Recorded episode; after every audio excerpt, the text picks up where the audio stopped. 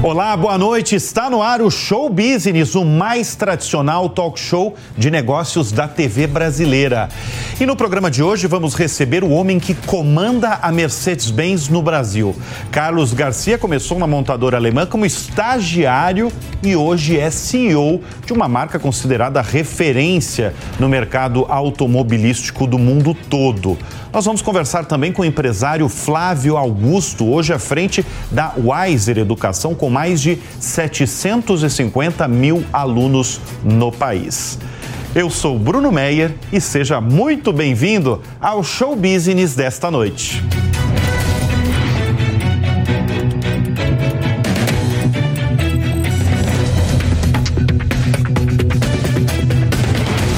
Grupo BBF há 15 anos, descarbonizando a Amazônia.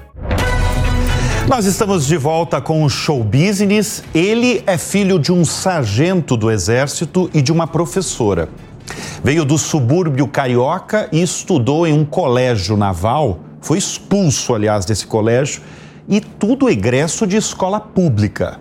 Flávio Augusto trilhou uma trajetória de sucesso iniciada em 1995, quando fundou a escola de inglês WhatsApp, com um investimento de 20 mil reais num crédito obtido no cheque especial, com juros na época de 12% ao mês. Hoje é CEO da Wiser Educação, dono de marcas como a WhatsApp, a Conquer, entre outras, com mais de 750 mil alunos virtuais e presenciais. Flávio Augusto é o nosso convidado de hoje no Show Business. É um prazer tê-lo aqui no estúdio. Flávio, você recebe, você costuma fazer eventos e eu inclusive já fui convidado para um desses eventos e eles costumam esgotar rapidamente os ingressos. Desses eventos lotados que você ministra, qual é a pergunta mais frequente que você escuta? Boa noite, Bruno. Prazer estar contigo aqui. Olha, o Brasil definitivamente é um país empreendedor. E matéria-prima para empreender é problema.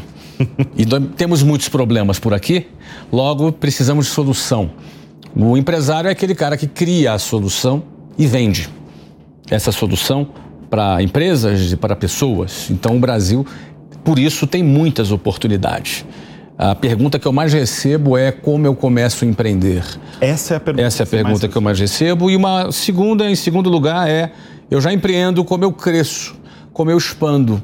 Eu percebo uma, um nível de consciência crescente da população, das pessoas, dos jovens, querendo alternativas a um modelo convencional é, oferecido no mercado de trabalho. Qual é cada sua, vez mais. Qual é a sua resposta quando você recebe essa pergunta? Como eu começo a empreender? É, observe e questione, observe os problemas. É, identifique esses problemas e questione se a forma como esses problemas são resolvidos são resolvidos da maneira mais adequada, se é ágil, se está num preço competitivo, porque é, é, uma, uma, forma de você criar uma solução é criar uma solução mais rápida, mais eficiente, ou mais barata, ou mais ágil, mais moderna. Ou seja, a forma de você identificar uma oportunidade é questionando e identificando problemas. Aí que está a pista, né? Flávio, você já na primeira resposta aí você já falou de uma palavra que eu acho que te define um pouco. Você falou em vendas. Uhum. Você se define como um, um, um vendedor, um bom vendedor? É, vendas foi a atividade é, fim do início da minha carreira que me despertou para um caminho fora do modelo mais convencional do mercado de trabalho. É, eu estava prestes a começar minha faculdade, vendi o meu relógio, eu tinha um reloginho de calculadora na época, tinha um monte de botãozinho, e vendi esse relógio, comprei mais dois, depois eu vendi, comprei mais três, vendi, comprei mais cinco, e eu, sei lá, vendi aqui 50, 100 relógios, sei lá quantos relógios eu vendi. Né? Só que eu percebi a entrada de um dinheirinho. Estava namorando, tinha acabado de ser expulso da, do colégio, não estava expulso não tava, colégio, assim, né? não, não, convidado a me retirar, se você preferir. Mas... Mau comportamento, o que que era? Não, era muito comportado. Muito. É uma injustiça imagino, você dizer isso. Imagina. É uma injustiça você falar uma coisa dessa. Mas eu sempre fui questionador. Tá. E como eu estudei escola militar, o fato de eu ser um cara mais criativo e mais questionador era era causava raz... problema? me, caus... me causava alguns problemas não é? Então mas eu diria para você saindo da escola nessa situação minha moral não estava muito alta na minha casa. Então eu não podia pedir dinheiro pro meu pai para namorar então eu tinha que ganhar meu dinheirinho. Sargento do exército exatamente. Pai? ele era duro? Não meu pai gente boa. Nunca foi duro não. Me apoiava né? Mas ficou bastante chateado quando quando recebeu a ligação lá da escola dizendo ó aquele não fica mais essa sede de empreender que você tem, essa uhum. bandeira que você levanta do empreendedorismo no Brasil, isso veio de casa? Você aprendeu isso? Você nasceu com essa veia de, ó, não quero trabalhar para os outros, quero empreender? Não, não nasci, cara. Eu, ao contrário, eu queria ser funcionário público, tanto que fui para a Marinha, não é para ser oficial da Marinha, passei na, no Colégio Naval, era uma, um processo de formação de oficiais, não tinha a menor é, intenção de empreender. O empreendedorismo surgiu quando começando a vender, eu comecei a ganhar mais do que as pessoas ganhavam trabalhando 10 horas por dia num salário, para ganhar um salário, e aquilo me fez questionar. Eu, eu, eu, eu era um cara questionador. Me Mais uma vez você questionou. Me fez questionar.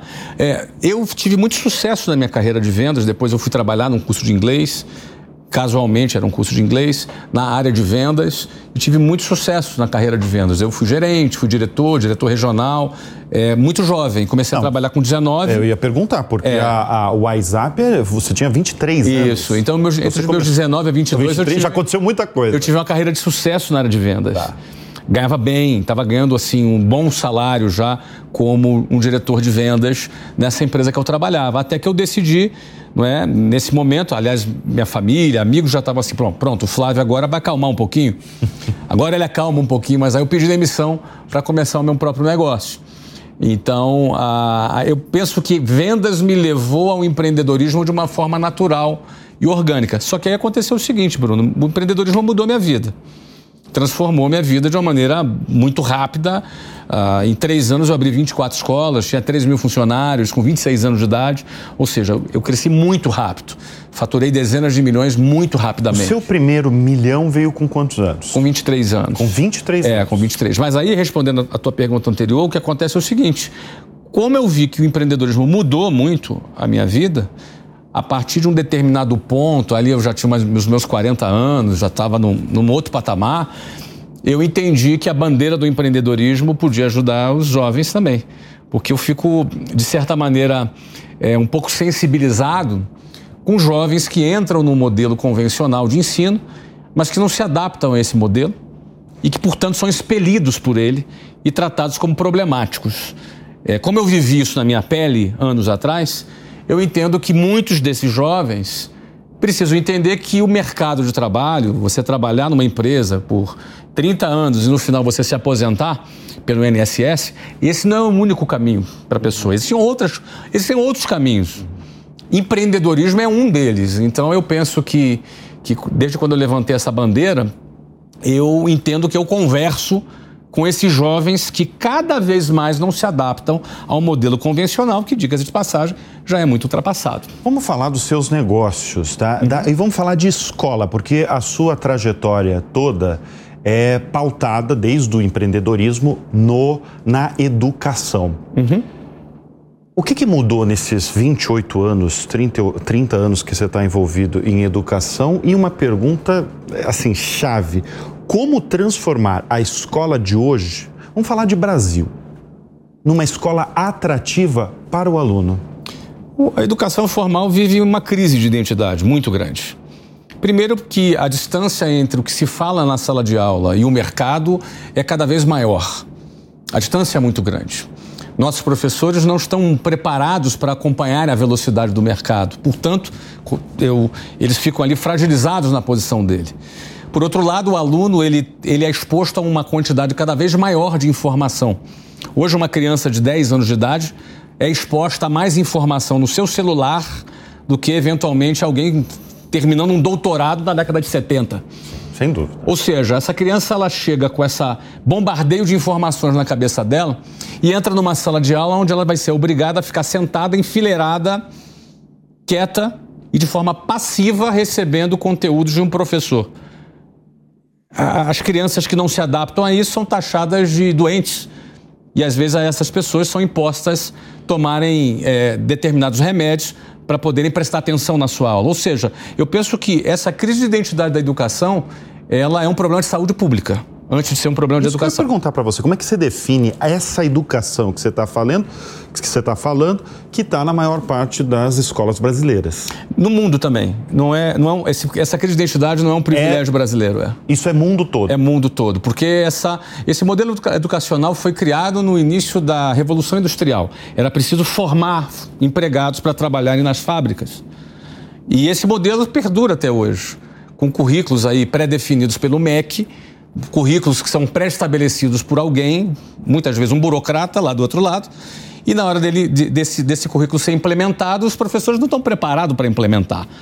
Está vendo aí o problema do ensino médio, o novo ensino médio, o novo que não é novo, que agora é velho, Isso. e tem um novo novo, Isso. e por aí vai. É. É, uma, é uma crise de identidade. No meio desse, dessa, dessa crise de identidade está o jovem, está o teu filho, o nosso filho lá. É. Então acho que cabe ao pai quando ele tem esse nível de consciência, entender que o que a escola vai entregar não é suficiente.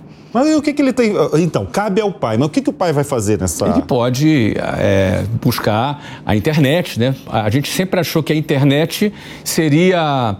Nós teríamos a geração com a maior quantidade de informação disponível. De fato, somos. A questão é como usar essa informação. É. Eu acho Porque que a internet pessoas... também tem muita porcaria, né? Mas a pessoa tem que fazer a sua curadoria. Tem que fazer a curadoria. Tem ali. que fazer a sua curadoria, porque tem que encontrar na internet caminhos para se qualificar. Tá. Porque cada vez mais a academia não responde a essas questões. Você está falando, Flávio, do jovem no centro de tudo. Perfeito. Dessa nova geração, vamos falar da geração de 18 a 30 anos. O que, que tem de melhor e o que, que tem de pior nessa nova geração? Eu não gosto de generalizar, com toda franqueza. não gosto de generalizar dizendo que essa geração é melhor, que essa geração é pior. Eu penso que. Eu acredito no, na, no poder de escolha do indivíduo. É nisso que eu acredito. Eu era um cara de periferia, morava na boca de uma favela, pegava ônibus e gastava duas horas por dia para ir trabalhar. Eu poderia ter feito muitas escolhas na minha vida, várias delas. Eu acredito que o indivíduo ele tem um poder de escolha que vai determinar o destino da vida dele. Seja da geração X, Y, Z, whatever. Você vai ter sempre um indivíduo no centro tomando essa decisão. Por isso que eu me sensibilizo com o jovem, porque ele está no meio desse tiroteio, dessa crise toda de identidade que a gente já mencionou aqui, e a internet e aí eu digo, porque eu estou na internet é, há 12 anos. É, mas é isso que eu estou falando. As gerações são bem distintas, né? Gerações anteriores, quando você saiu do subúrbio, não tinha rede social, não tinha YouTube, não tinha como ir na internet para pesquisar. Você ia para a escola mesmo, Perfeito. adquiria conhecimento. Eu acho que hoje. É diferente desse jovem que você acabou de falar que tem, é, é, é abastecido de uhum. informação o tempo todo, mais do que um, um doutorando. Um doutorando de, da década de 70. É da década de Exatamente. 70, né? Mas justamente porque existe essa diferença, é que existe uma existe alternativas que, por exemplo, eu não tive acesso é. na minha juventude. Hoje você tem acesso ao que pensa Abílio Diniz na rede social dele. É. Hoje você tem acesso ao que pensa Elon Musk na rede social dele. Então eu penso que as pessoas devem fazer uma, uma seleção daquilo que lhes interessa e estudar em cima dessa, desse comportamento e estudar em cima dessas opções. É possível você, da internet, encontrar caminhos. Eu não estou aqui descredibilizando uma escola em nenhuma hipótese. Só estou dizendo que ela está em crise de, então, identidade. Até porque você é dono de escolas Sim. de, né, sou, de, eu, sou um, de... eu sou um empresário da educação. Você, há, é, um, você é um empresário da educação. Há 28 anos. Ô Flávio, como é que você conseguiu multiplicar alunos nos últimos anos? Porque você teve uma virada. Eu, eu trouxe para o nosso espectador, já no início desse bloco, que você tem mais de 750 mil alunos. Esses alunos são digitais, são presenciais? Como é digitais é e presenciais. Digitais Hoje a maioria é digital. Presenciais. É... Antes da pandemia, você tinha 130 mil alunos? Isso. Em 2023, você está finalizando aí com 750 mais? 750. É, 2022 finalizamos com 753 mil alunos. Como é que você conseguiu essa multiplicação? Essa multiplicação de alunos? multiplicação de alunos. Milagre da multiplicação. É. Olha, não foi da, da, forma mais, digamos assim, é, a, a, amistosa, porque nós tivemos, fomos impactados pela pandemia de maneira muito forte. Nessa ocasião, com 130 mil alunos, 90% dos nossos alunos eram presenciais, 10% online. E quando chegou a pandemia, nossas escolas tiveram que fechar e ficaram fechadas por dois anos. Ali, nesse processo, nós fomos forçados a criarmos uma solução, porque nenhuma empresa consegue sobreviver a dois anos fechada. Então, nós fizemos ali uma migração dos nossos serviços para, para a internet. E aí o nosso projeto online ele foi muito promissor, cresceu muito rápido. Estamos em 100 países, temos alunos em mais de 100 países. Ah, e temos alunos em mais de 5 mil cidades brasileiras. 5 mil cidades? É, são, o Brasil acho que tem 5.500. Você está falando de 100 países, né? Tem muita diferença entre... Porque você tem uma é. base de dados uhum. muito poderosa, uhum. com essas centenas de milhares aí de, de estudantes. Qual que é a diferença do, do aluno brasileiro, do aluno europeu, americano? É, o nosso aluno ele é majoritariamente é, que fala português, sendo brasileiro, moçambicano, angolano, português, e o aluno que fala espanhol. Hoje nós temos conteúdos nas duas línguas. Nós não temos o alemão, alemão estudando, mas nós temos muitos portugueses e brasileiros que moram na Alemanha estudando com a gente. E eles são bastante, né? Pra você ter ideia, só em Moçambique são 3 mil alunos, não é? Tá. é nos Estados Unidos são 10 mil alunos. E você está falando de um país que já fala inglês. Mas ali você tem toda sorte de é, é, imigrantes latinos e brasileiros que também estudam a língua. Né? Ô Flávio, quais são as maiores lições é, de pessoas de sucesso? Assim, é, elas têm um hábito, elas seguem um, um, um, um, roteiro. Como é que você, se você pegar, você é uma pessoa de sucesso, mas se você pegar outras pessoas de sucesso, elas têm uma trilha similar? Se Olha, quiser os mandamentos das pessoas de sucesso. Bom, vamos lá, Bruno. Com toda franqueza, Bruno, eu, eu não gosto de fórmulas, entendeu? Porque eu penso que cada ser humano é diferente do outro. Mas eu identifico um padrão que seria o questionamento. O questionamento. É o questionamento. A curiosidade. A curiosidade, o questionamento, ele, ele está presente é, na, na vida de quem realizou alguma coisa fora da caixa. Tá. Porque o que, que é fora. De, de que caixa eu estou falando? A caixa, quando você se forma, você faz uma, faz uma faculdade, você vai arrumar um emprego, de preferência numa multinacional, para fazer uma carreira nessa empresa. Essa é a caixa, esse, esse, é, esse é o caminho convencional. O cara que vai realizar algo maior é o cara que saiu desse caminho convencional. E quando ele sai desse caminho convencional, ele vai receber toda a sorte de crítica. Vão chamar ele de doido, de maluco, que ele é iludido, que ele é muito sonhador. Esse garoto é muito sonhador. E ele tem que ter muita personalidade para sobreviver a esse tipo de chacota e esse tipo de crítica até que seu projeto dê certo. E no dia que, que o projeto dá certo, todo mundo criticou dá tapinha nas costas e vai dizer assim, ó, sempre acreditei em você. é, é você está falando uma coisa que aconteceu com você? Acontece com todo mundo. Com todo mundo. Com todo mundo. Todo mundo que se, que se atreveu a sair da linha de montagem foi criticado. Foi taxado de coitado. Coitado. Era tão inteligente, virou vendedor. Verdade. Você entendeu? E aí, quando dá certo. Deixa eu, é, deixa aí o cara. Voltar. Você falou do vendedor, né? né? É, a, gente, a gente iniciou. a minha segunda pergunta foi sobre vendas.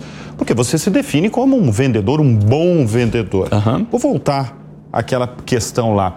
Bom vendedor se nasce ou se aprende? Sem dúvida alguma, sem nenhuma sombra de dúvida que aprende. Aprende? O que, que ele tem que aprender? Eu afirmo isso, primeiro porque eu trabalho na área de vendas há mais de 28 anos, mais de 32 anos na realidade. Mais de 32 anos. Segundo, nós formamos muitos executivos de vendas nesse período. E hoje nós temos a maior escola de vendas no Brasil, que é o Vende-se, que é um dos nossos produtos, que é a maior escola de vendas do Brasil. Ah, eu não tenho nenhuma dúvida disso. É mito a pessoa que diz que vendas é dom. É um mito isso. É mito. Tá. Porque ela, primeiro, ela não entende como é o processo de vendas. Então, como ela não entende desse processo, ela presume que alguém que vende é alguém que tem dom. Eu sempre fui um cara tímido, introvertido, que não tinha confiança e vendi.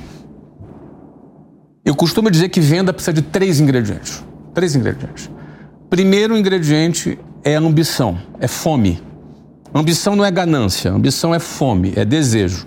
É um desejo ardente de construir alguma coisa, de realizar alguma coisa. Essa fome impulsiona a pessoa a andar para frente. E aí ela suporta mais as pancadas, porque vendas você recebe mais não do que sim. Tá. Então o cara que não tá que não tem um motivo muito forte, que não tem uma ambição muito forte, ele desiste no meio do caminho. Então, Não, e ele, o, ca- e o cara tem que saber é, lidar com o não. ele tem que saber emocionalmente lidar com o não, porque é um problema emocional. Tá. O cara se sente rejeitado, ele acha que está sendo rejeitado é ele, não o produto, não é?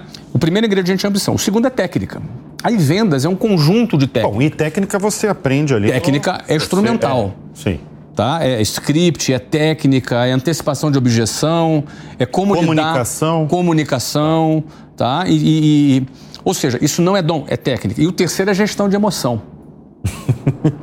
Porque tu tem que lidar com a tua é ansiedade, necessário. lidar com a tua ansiedade, nos lidar com a frustração, é. lidar com a frustração, porque você tem uma expectativa de fechar um contrato, não fechou. E aí? Você ia apresentar na, na tua reunião com o teu chefe lá um belo contrato, ia ser aplaudido e deu errado, e agora você vai ter que eh, se justificar porque não cumpriu a sua meta. Então, gestão de emoção, técnica e ambição são esses três ingredientes da venda. E todas as três eh, são habilidades treináveis. Todas elas, sem exceção. Além de educação, quais outros negócios que você tem, Flávio? Ah, Hoje eu estou 100% focado em educação. 100%. 100% focado em educação. Mas pensa estive, estive recentemente no, no- no- no futebol. No futebol, É. você virou notícia aí por, por, por conta do, do seu envolvimento Por oito anos. Orlando, Orlando City, né? Por oito anos nós criamos o clube, construímos um estádio, levamos Kaká, enfim, né? Ajudamos a MLS se tornar esse fenômeno que se tornou, é uma das ligas que mais cresce no mundo. Eu participei, fui dono da MLS, fui sócio da MLS. E em 2021 a gente fez a saída desse negócio. Hoje eu estou 100% focado na nossa holding. Compramos cinco empresas De ah, educação. de educação. As EDTECs, né? as EdTechs, exatamente, é, nos são- últimos. é, desde 2021 para cá. né?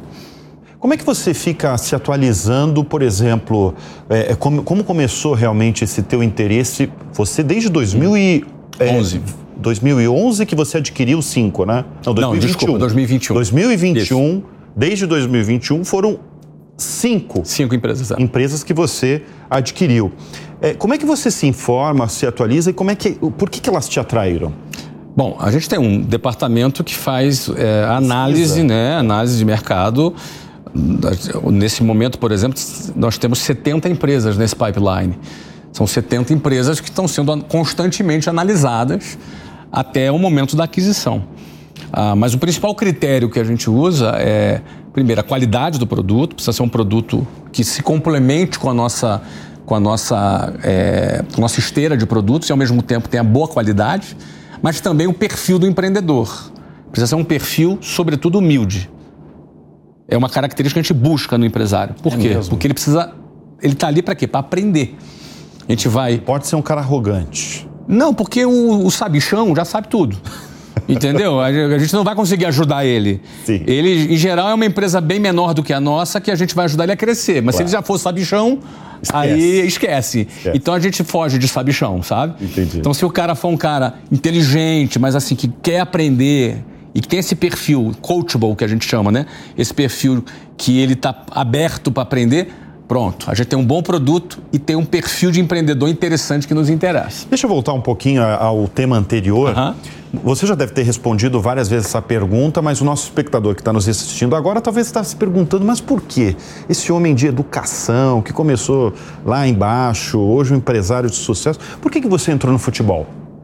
Bom, 2000 e... Vamos lá, 2012, meu filho mais velho começou a jogar futebol nos Estados Unidos. Eu estava praticamente morando 90% do meu tempo nos Estados Unidos naquele ano. E aí eu comecei a questionar. Entrou o questionador aí, porque eu ia nos torneios, estavam sempre cheios de pais. Comecei a questionar por quê? O que está acontecendo nos Estados Unidos? Então, para resumir, a, a gente, eu consegui identificar que um fenômeno acontecia nos Estados Unidos. O futebol é uma grande ebulição nos Estados Unidos até hoje e continua em crescimento. As audiências não param de bater recorde no futebol nos Estados Unidos. E lá em 2012 eu comecei a observar isso. E tudo que você observa de fenômeno que não foi percebido, é também É um fenômeno não, não precificado. Tá. É um, é um fenômeno não precificado. E Nesse, é aí que acontece a oportunidade de negócio? é, nesse momento Nesse momento de você de um achar- questionamento, você acha uma pista e você tem uma evidência desse fenômeno, aqui você tem uma oportunidade de equity. Principalmente numa, numa indústria, uma indústria de sport business nos Estados Unidos, que você tem a NBA, NFL, MLB, que são as ligas profissionais de beisebol, eh, basquete e futebol americano, que seguem o mesmo modelo da MLS, que o crescimento brutal desses modelos. Então a MLS seguiu o mesmo modelo. Nesse momento eu estava prestes a vender a WhatsApp. A venda da WhatsApp aconteceu em 2013. E nesse mesmo ano, em 2013, eu compro o clube. Tá. Então ali a gente compra o clube, que era um clube pequeno, que estava na terceira divisão, bem pequenininho. E a gente leva esse clube para a MLS, a gente é aceito na MLS. Eu fui o único latino-americano aceito nessa liga, nesse clube. Não recebeu um não. Não, não recebi um não. recebeu um não. Recebi um belo sim, inclusive, porque existiam outras famílias muito poderosas nos Estados Unidos aplicando. né? Nós tínhamos lá em Detroit um- uma família de uma, uma montadora muito tradicional, não vou citar o nome aqui, mas é, eles foram é, rejeitados e eu fui aceito na liga naquele momento, então em 2013, né?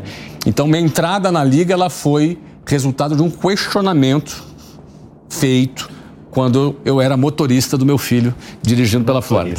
Hoje, hoje você fica, a sua base é Brasil, Estados Unidos, como é que você Muito se Estados? Unidos, um pouco Brasil, Portugal também. Eu tenho Você tem uma base também. três bases aí no Brasil. no- Você está como CEO da empresa. Isso, Você quer exatamente. continuar como CEO? Permaneço por um tempo, ah, muito provavelmente por mais um ou dois anos no máximo, mas ah, a gente acabou retornando como CEO desde quando a gente foi reformular Tá. nosso modelo, né? Mas meu mandato deve durar entre um e mais dois anos. Eu falei Eu vim para o conselho. de ir para o conselho. Isso. Os seus filhos estão entrando no negócio? Não no negócio. A Não no gente negócio. Não, não, não, não trabalha a sucessão assim. Flávio, eu falei aqui para o nosso espectador que você fez o seu primeiro milhão aos 23, 23, é. anos. Hoje você é um bilionário?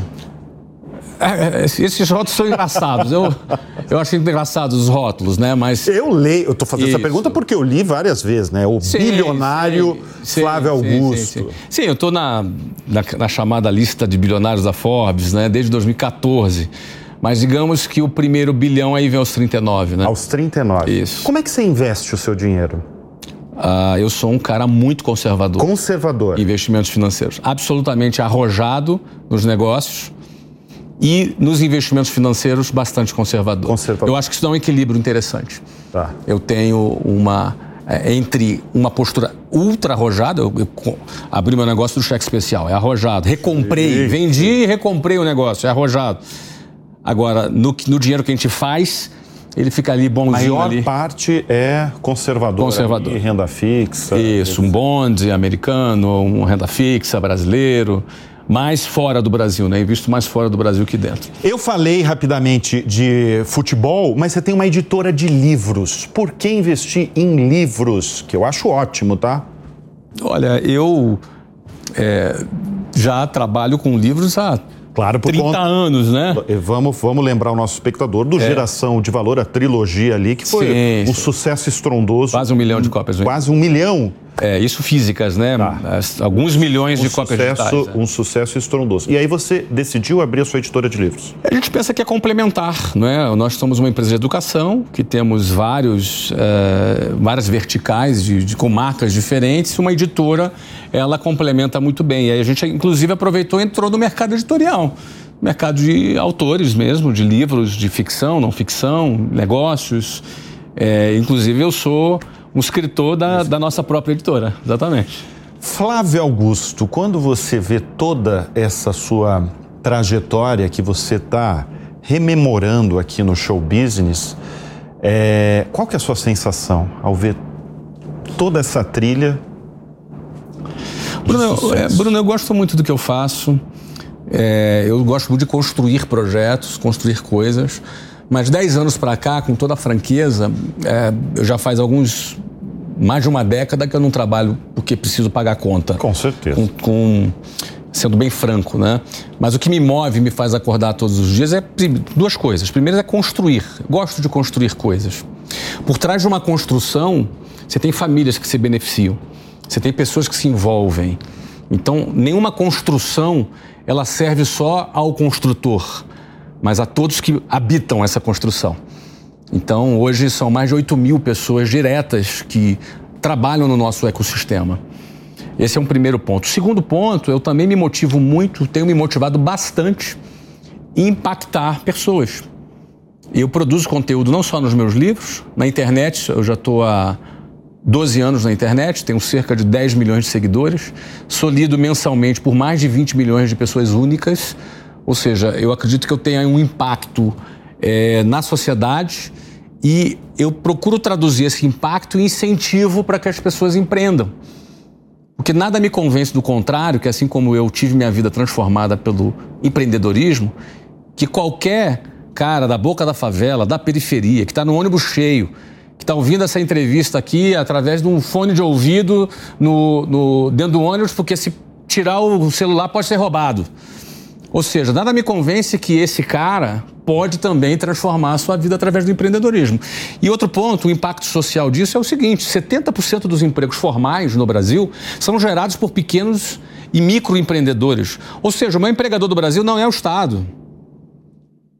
É o contrário, os empreendedores geram 70% dos empregos formais, apesar do Estado. É o contrário, ou seja, o Estado não é o maior empregador, as multinacionais não são os maiores empregadores. O maior empregador é aquele homem e mulher que acorda às 5 horas da manhã, sonhando em trazer a vida melhor para a família dele. Esse é o cara que é o maior empregador do Brasil. Então eu gosto de apoiar esse cara, número um. E número dois, eu gosto de incentivar outros doidos a se atreverem a, a sair da linha de montagem e entrar no empreendedorismo. Porque se a gente tiver 1% mais de empreendedor no Brasil, a gente acaba com o desemprego no país. Quem é a sua referência na vida? Cara, minha avó. Eu gosto avó. de falar da minha avó. Minha avó, minha avózinha foi embora agora em 2021. Mas ela foi uma mulher que morava na Baixada Fluminense do Rio de Janeiro. Foi abandonada pelo marido aos 30 e poucos anos de idade e tinha três crianças pequenas. E ela sustentou essas três crianças lavando roupa. Sabe aquelas mulheres que andam com a trouxa de roupa na cabeça para pegar roupa e levar para as clientes? Então ela vendia, ela fazia logística, ela operava, ela lavava, passava tudo na mão, não tinha máquina de lavar, não tinha nada. E criou três filhos, formou os três na faculdade. Um deles a minha mãe, que se tornou professora. Você for analisar, a no Brasil, uma pessoa sai da extrema pobreza para uma classe média, média, em nove gerações. Esse é o tempo médio que leva uma pessoa. A minha avó, lavando roupa, numa única geração, transformou a filha dela numa professora. Então, ela é minha referência, porque eu, eu já nasci, eu já tinha o que comer todo dia. Os três dividiam um ovo às vezes para comer. Então, minha avó é minha referência de empreendedor. Lindo isso, viu? Flávio, brigadíssimo pela Imagina, presença aqui no Show Business. Passou o tempo correndo, queria fazer mais perguntas, mas não dá para falar porque a gente já passou esse bloco. Brigadíssimo pela presença. Um prazer, meu querido. Parabéns, vida longa ao Show Business. Amém. E olha, o Show Business faz uma rápida pausa e no próximo bloco vamos receber o CEO da Mercedes-Benz no Brasil, Carlos Garcia. Até já.